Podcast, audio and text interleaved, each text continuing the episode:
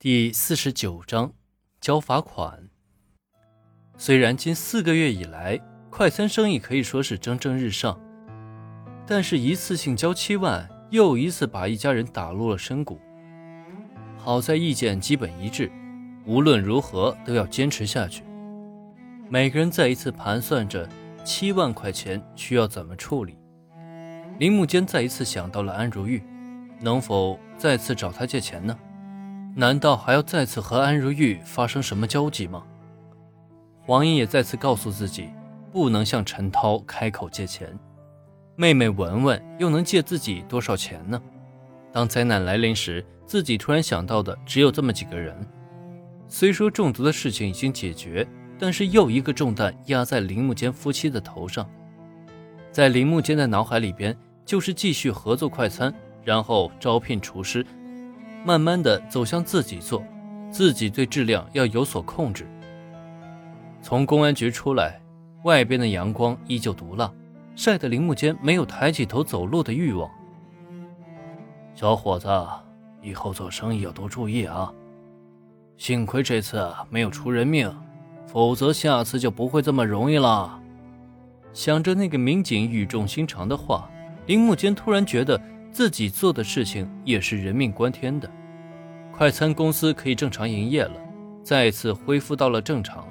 铃木间突然间觉得压力更大了，也觉得确实欠了司真香一个人情，但是始终也没有明白究竟是谁在帮忙，难道会是陈涛吗？一个疑问又笼罩在铃木间的脑海里边。五天时间里边，铃木间对每个会展中心挨个拜访。可以用苦苦哀求来形容也不为过，就差下跪了。这个年头做个小生意为什么这么难？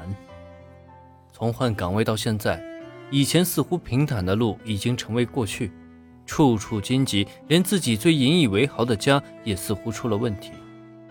想起了安如玉，自己又痛恨自己出轨，自己是一个婚姻的不忠者。但是想起陈涛，他究竟和黄英是什么关系？发展到了什么程度？一切又是那么迷茫。十一点的时候是快餐店最忙碌的时候，而此时的铃木间只能坐在台阶上迷茫。对司真香，铃木间总是有一种感觉：认识于网络，相识于现实。网络中是一种很轻松的状态，为所欲为；在现实中，司真香又给予自己几次帮忙。铃木间每每回想到网络中那种轻松的感觉，反而是永远都回不去了。见到司真香，林木间的心情再一次打开了一扇窗户，亮堂起来，心情大好，回到了快餐公司。处理的怎么样了？哎，被人拒绝了。那个办事的卷毛女，连看都不看我一眼，把钱给退出来了。那你找到借钱的门路了？没有，真是没心没肺的，什么都没有，心情还这么好。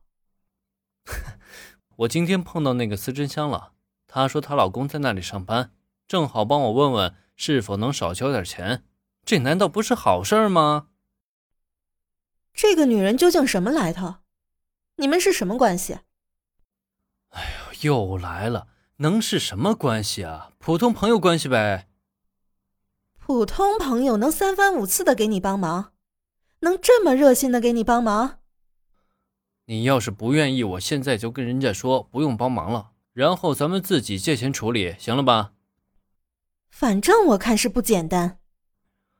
我都跟你说过了，网上认识的，那次办证的时候碰到了，就喝了一杯咖啡。你看你就抓住不放了，哎。你要是心里没鬼，那就介绍给我认识一下。行啊，谁怕谁呀？十月份的天气依然很热，快餐公司恢复两天来，生意没有预想的减少那么多，两口子也算是欣慰了不少。